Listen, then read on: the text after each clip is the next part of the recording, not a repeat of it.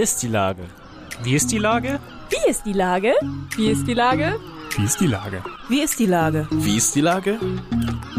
Der fast tägliche Podcast mit Lars Meyer. Wie ist die Lage? Unser fast täglicher Podcast als Kooperation mit der Mopo und der Gute-Leute-Fabrik spürt seit über einem Jahr tagesaktuellen Fragen nach. Macher, Musikerin, Models, Mütter und Politiker, genauso wie Schwestern, Schüler, Schlachter, Freiberufler oder Helfer, also prominente Lenker oder unbekannte Denker, kommen knapp 15 Minuten zu Wort. Die Auswahl ist rein subjektiv, aber immer spannend und überraschend. Mein Name ist Lars Meyer und ich rufe fast täglich gute Leute an. Unser Partner, der das diese Woche möglich macht, ist Karriere Hamburg. Das regionale Jobportal für die Metropole Hamburg. Finde deinen Traumjob bei www.karriere-hamburg.de. Das war Werbung. Herzlichen Dank. Heute befrage ich den Chef der Hamburg Port Authority, Jens Meyer. Ahoi Jens. Moin, moin, mein Lieber. Lieber Jens, ich habe gelesen, dass der Hamburger Hafen wieder mehr Umsatz macht. Sagt das auch was aus, wie gut es der HPA geht, also der Hamburg Port Authority? Ja, zum Teil schon. Äh, Umschlag äh, steigt wieder ein wenig, insbesondere auch im Hinterlandverkehr. Also Eisenbahntransporte sind auf einem Allzeithoch. Ähm, aber die Hamburg Port Authority hat ja zwei Teile. Es ist immer der kommerzielle Teil. Auf den hat das natürlich positiven Einfluss. Und dann haben wir auch den öffentlichen Teil, der ja von der Stadt finanziert wird. Der ist davon ein wenig entkoppelt. Das heißt, da bezahlt ja die Stadt das, was sie bei uns an Leistung beordert. Wenn wir Straßen bauen beispielsweise, sind das ja öffentlich finanzierte Themen. Wir haben ja äh, immer wieder vom Stillstand der Wirtschaft gesprochen, jetzt in den letzten anderthalb Jahren. Wie still hat denn eigentlich der Hafen gestanden? Der Hafen hat eigentlich nie stillgestanden. Wir haben in der Zeit der Corona-Krise und Pandemie immer versucht, Versorgungsketten aufrechtzuerhalten, was sehr, sehr wichtig war. Äh, wenn man eine Branche herausheben will, die natürlich stillstand, war es die Kreuzfahrtindustrie, die wir zunächst noch weiterführen konnten im Jahr 2020, aber dann wurde das Ganze auch eingestellt. Aber das ist nur ein kleiner Anteil des Gesamthafengeschäftes. Insofern hat der Hafen auch in dieser Krise äh, immer weiter äh, positiv gewirkt. Natürlich mit etwas rückläufigen Zahlen, aber im Großen und Ganzen sind wir natürlich lange nicht so stark negativ betroffen gewesen wie Gastronomie, äh, äh Kultur, äh, Tourismus. Und insofern sind wir, glaube ich, gut durch diese Phase gekommen. Ist dann der HPA-Chef auch die ganze Zeit im Homeoffice oder brauchst du dann einfach auch nochmal wieder ein bisschen den Hafenwind um der Nase, um die Nase und bis jeden Tag reingefahren? Naja, die HPA war am Anfang auch äh, zu Beginn wirklich betroffen von Corona-Fällen. Ich selber war auch infiziert mit Corona und habe aber nichts davon gemerkt, also außer dass ich positiv getestet wurde. Und insofern hat man das von Anfang an sehr äh, ernst genommen und äh, habe dann auch selber eine Zeit in Quarantäne äh, vorsorglich verbracht, Gott sei Dank völlig symptomfrei und wir haben natürlich umgehend dann Homeoffice eingeführt äh, bei den Tätigkeiten, wo es möglich war. Und Gott sei Dank waren wir IT-technisch darauf super vorbereitet. Und wir haben jetzt äh, ein Verhältnis ungefähr von 50-50 im Bereich der äh, Büroarbeitsplätze. Und im gewerblichen Bereich haben wir sehr auf die Gesunderhaltung der Kolleginnen und Kollegen geachtet. Da haben wir kontinuierlich getestet, Abstände gewahrt und auch um äh, uns um Schutzbekleidung gekümmert, sodass auch dort, wo man eben gar kein Homeoffice machen kann, äh, glaube ich, dass wir auch sehr gut durch die Pandemie gekommen sind. Nochmal ganz kurz auf deine Corona-Erkrankung zu sprechen. Ähm, warst du geimpft oder war das zu einem so frühen Zeitpunkt, dass du gar nicht geimpft sein konntest? Weil das wirkt ja so, also wenn du sagst, du hast eigentlich nichts gemerkt, dann meine Güte, bist du einer der ganz wenigen Glücklichen, ne?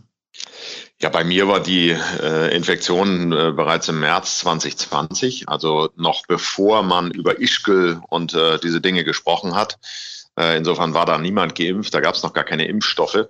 Äh, hatte ein Kollege halt ins Unternehmen reingetragen aus einer Urlaubsreise, mit dem ich dummerweise dann auch ein Meeting hatte. Und er hatte dann schon einige Menschen bei uns im Unternehmen infiziert.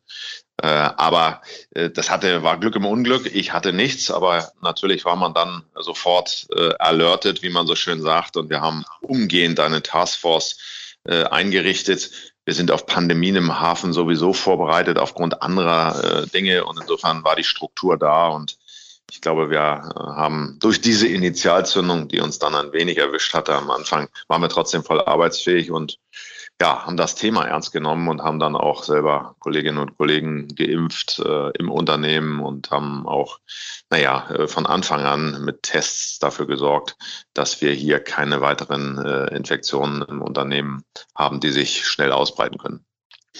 Nachhaltigkeit und der Klimawandel sind im Hafen auch ein Thema. Du hast mit meiner überaus charmanten Kollegin Andrea Gerhardt in unserer aktuellen Show N-Club die Show, äh, hast du ihr ihre Fragen beantwortet. Unter anderem fiel da das Zitat, das Kreischen der Möwen soll lauter sein als die Schiffsmotoren. Erzähl mal, was meinst du damit? Ja, ich bin vor einiger Zeit von einer Hamburger äh, Zeitung mal gefragt worden, so wie denn die Vision des Hafens im Jahr 2040, 2050 aussehen könnte. Und in dem Zusammenhang habe ich versucht, ein paar Bilder zu skizzieren und da war unter anderem auch äh, ein Bild dabei, dass ich gesagt habe, na ja, wenn man äh, langfristig an den Hamburger Hafen denkt und wir bereiten uns auf den sogenannten Zero Emission Port vor, also Null Emissionshafen, äh, dann wird es sicherlich auch dazu führen, dass es nicht immer nur um Schiffsabgase geht, äh, sondern es geht um Lichtemissionen und auch um Geräusche. Und da habe ich einfach mal gesagt, na ja, ich glaube, ich kann mir schon vorstellen, dass in Zukunft Schiffsmotoren äh, leiser sein werden als das Kreischen der, der Vögel, in dem Fall der Möwen. Und wir sind auf diesem Weg einen entscheidenden Schritt vorangekommen, denn wir haben jetzt die ersten Schiffe mit Plug-in-Hybridmotoren in Betrieb genommen. Das heißt, Schiffe, die man durch äh, erneuerbaren äh, Strom an Land äh, aufladen kann und die dann voll elektrisch äh, zwei Stunden im Hafen zu Inspektionsfahrten unterwegs sein können. Die Motoren hört man fast gar nicht mehr. Man hört also nur noch das Plätschern des Wassers. Und das ist natürlich schon ein Schritt in diese Richtung. Und das ist natürlich sehr, sehr angenehm, äh, wenn man Dienst auf solchen Schiffen tut oder wenn solche Schiffe an einem vorbeifahren. Man hat keine Emissionen durch den Schornstein und man hat auch von der Geräuschkulisse, ja, ist es so ein bisschen vergleichbar mit Segeln. Ich weiß ja aus persönlichen Gesprächen mit dir, dass dir das Thema Nachhaltigkeit sehr am Herzen liegt und du auch schon sehr früh über E-Mobilität gesprochen hast. Äh, wie visionär muss man denn als Chef der HPA sein? Also ich sag mal, wenn du so über 2040, 2050 sprichst, dann wirst du das ja zumindest in deinem Job wahrscheinlich ja nicht mehr erleben, ne? Naja, wir haben in der Tat sehr rechtzeitig angefangen und äh, mein Motto war in der Vergangenheit immer, äh, Reisen bildet. Das heißt, wenn man unterwegs ist in der Welt und sieht irgendwo in seinem Partnernetzwerk einen Hafen oder eine Zone, die bei manchen Dingen ein Stück weiter ist als wir, dann lohnt es sich immer mal, sich mit dem Thema zu beschäftigen und dann zu schauen, wie man das in seinem eigenen Umfeld um, äh, einbauen kann. Und ein Beispiel waren natürlich die Landstromanschlüsse für große Kreuzfahrtschiffe, wo der Hafen von Los Angeles zweifelsohne sehr weit vorangeschritten war, aus ganz speziellen Gründen.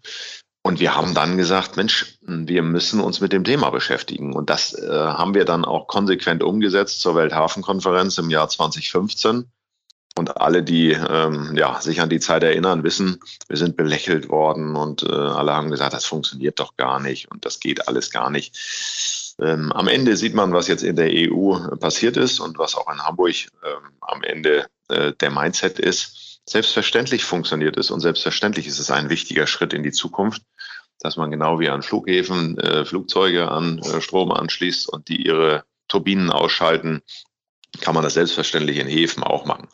Ich möchte aber eine Sache dazu sagen, ich bin immer technologieoffen. Ich bin auch der Meinung, dass man, wenn man Energie emissionslos herstellen kann, beispielsweise durch Brennstoffzellen, dann ist das für mich vergleichbar gut. Und insofern haben wir immer einen mehrstufigen Plan äh, versucht umzusetzen. Wir haben gesagt, erstmal Emissionsreduzierung an den Liegeplätzen. Das nennt man Tier 3, das ist eine technische Sprache, also reduzierte Schadstoffe. Dann haben wir gesagt, Zero Emission at Burst, das heißt, am Liegeplatz wollen wir keine Emissionen mehr haben. Und die dritte Stufe ist dann das, was ich eingangs gesagt habe, dass wir im gesamten Hafen auf äh, Zero Emission äh, kommen wollen.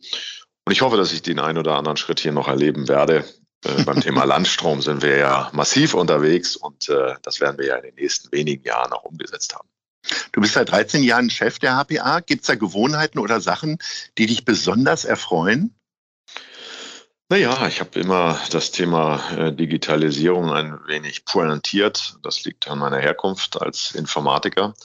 Aber ich habe es äh, ein bisschen pointiert, weil ich das Gefühl hatte, man muss da noch ein bisschen mehr Druck drauf äh, geben, weil eben haben wir ja ganz konkret über das Thema Nachhaltigkeit gesprochen und ich sage immer, Digitalisierung und Nachhaltigkeit fahren, äh, führen genau in die gleiche Richtung. Und damit meine ich, dass man durch intelligente äh, Softwarelösungen, IT-Lösungen unnötige Verkehre vermeiden kann, damit unnötige Emissionen vermeiden kann, effizienter wird, äh, wettbewerbsfähiger wird. Und äh, man muss dann auch, wie wir jetzt ja nachgewiesen haben, nicht eine neue Spur auf einer Straße bauen, sondern man kann durch intelligenten Computereinsatz, Kommunikation zwischen Ampeln, den Verkehrsfluss auch dadurch erhöhen, dass man äh, IT einsetzt und nicht neuen Asphalt legt. Und ich finde dann, dann jetzt wird langsam so, wie man so schön sagt, ein Schuh draus, dass man äh, Digitalisierung und Nachhaltigkeit wirklich in Einklang bringt. Mit einer kleinen Besonderheit, und das ist wiederum mein Spezialgebiet, müssen immer darauf achten, dass die Sicherheit in der Informationstechnologie, also Cyber Security, wie man das ja neudeutsch nennt, immer im Fokus bleibt. Und deswegen versuche ich Menschen auszubilden und dahin zu führen auf das Thema Digital Trust, dass wir vertrauensvolle Netzwerke brauchen, vertrauensvolle Lösungen. Das ist noch ein dickes Brett, aber da ist jetzt mittlerweile auch die notwendige Awareness drauf gekommen. Äh, und ich, ich sage immer, 93 habe ich das äh, Studium abgeschlossen mit dem Spezialgebiet hier. Mhm. Äh, und das sind mal wieder locker fast 30 Jahre. Und das Thema ist jetzt aktueller denn je. Wir tragen ja den gleichen Nachnamen, werden auch gleich geschrieben, sind aber nicht verwandt. Zumindest äh, wissen wir, glaube ich, beide nichts davon. Ähm, und mich würde mal interessieren, wie es denn so ist, wenn man so einen banalen Namen trägt wie wir beide. Ich habe mal in eine Suchmaschine deinen Namen eingegeben und natürlich kommt als erstes Artikel ein Artikel über dich. Aber danach kommt ein Jens Meyer mit AI geschrieben von AfD und ein Jens Meyer, der genauso geschrieben wird wie du, als Trainer eines ostwestfälischen Bezirksligisten. Kam es da mal irgendwann zu Verwechslungen? Also ich habe schon mehrfach Post für andere Lars Meyers bekommen. Also in der Tat, das habe ich nie erlebt. Ich habe äh, immer, immer erlebt, dass mein Name falsch geschrieben wurde, eher mit EY und dass äh, E-Mails dann bei meinem äh, geschätzten Kollegen Jens Meyer, der HPA, der sich mit EY äh, schreibt, angekommen ist. Äh, den habe ich dann natürlich äh, sehr schnell kennengelernt und der hat mir sehr vertrauensvoll dann diese Mails, die dann an mich gerichtet waren, auch weitergeleitet. Ähm, aber das ist immer meine Hauptsorge, wenn ich meine E-Mail-Adresse oder meinen Namen weitergebe, dass ich ihn korrekt buchstabiere weil in der elektronischen äh, Welt ist eben die falsche Schreibweise führt dazu, dass Post oder äh, Dinge einfach bei dir nicht ankommen. Aber Verwechslungen mit anderen Personen im Sinne von äh, falscher äh, äh ja, Identitäten hat es äh, sonst nie gegeben. Jetzt wollen wir zum Abschluss unseres Gesprächs mal äh, in der Top 3 wissen, wo du so deine Fischbrötchen oder dein Fisch äh, mittags isst. Ich nehme an, mittags. Ähm, also Stichwort Fischimbisse, möglicherweise im Hafengebiet natürlich. Was ist denn deine Platz 3? Naja, es gibt ja einige Kultstätten im Hafen. Ich meine, ähm, die Felder Fischgaststätte ist natürlich so absoluter Kult seit Jahrzehnten mhm. dort äh, Manager aus der Hafenwirtschaft mit einfachen Arbeitern zusammensitzen und äh, irgendwie Backfisch mit Bratkartoffeln essen. Bin ich tatsächlich noch nie gewesen. Vielleicht lädst ja. du mich ja mal dahin ein. Ja, das könnten wir natürlich mal machen, ja. So, was ist Platz zwei? Ja, ein anderer Kult, das hat weniger mit Fisch zu tun, aber es gehört für mich genauso zum Hafen, ist eben Olos Kaffeeklappe, haben wir oh gerade oh ja. vor kurzem äh, verlegt. Da gibt es eben handfeste äh, Nahrung für Leute, die auch körperlich arbeiten und vor allen Dingen zu Zeiten, ähm, die einfach passen. Es macht, wird morgens extrem früh aufgemacht, also ab 1 Uhr morgens kann man da schon mal ein Brötchen oder auch ein Spiegelei äh, oder Leberkäse bekommen. Ähm, in der Tat gibt es, glaube ich, überhaupt keinen Fisch dort, ähm, aber das ist vielleicht ähm, auch der Location geschuldet. Aber das ist für mich auch eine äh, ganz tolle Institution im Hafen, die ich gerne mal anlaufe. Wer Odo noch nicht kennt, der kann ihn bei Hubis Hafenschnack, äh, dem Podcast in Zusammenarbeit mit 997 XFM und der Mopo auch mal kennenlernen und reinhören. So, und bei dir jetzt Platz 1? Ja, um ehrlich zu sein, Platz eins ist für mich dann äh, nicht mehr das Fischbrötchen. Für mich die klare Nummer eins ist natürlich das Fischereihafenrestaurant, auch wenn es oh, nicht ja. zum Hafengebiet mehr ganz genau gehört, sondern von da kann man wunderbar auf den Hafen schauen. Und das ist für mich die unumstrittene Nummer eins mit den Spezialitäten, die dort äh, serviert werden, wo ich auch gerne mit Gästen, die mich hier geschäftlich besuchen, zum Essen gehen. Gut, aber wir gehen ganz rustikal in die Felder Fischgaststätte. Mein lieber Jens, ich wünsche dir weiterhin gutes Gelingen und schön, dass du das Thema Nachhaltigkeit so nach vorne treibst. Mach weiter so und ich sage Ahoi, bis bald. Ja, danke dir. Bleib auch gesund. Tschüss. Tschüss. Eine Produktion der Gute-Leute-Fabrik in Kooperation mit 917XFM und der Hamburger Morgenpost.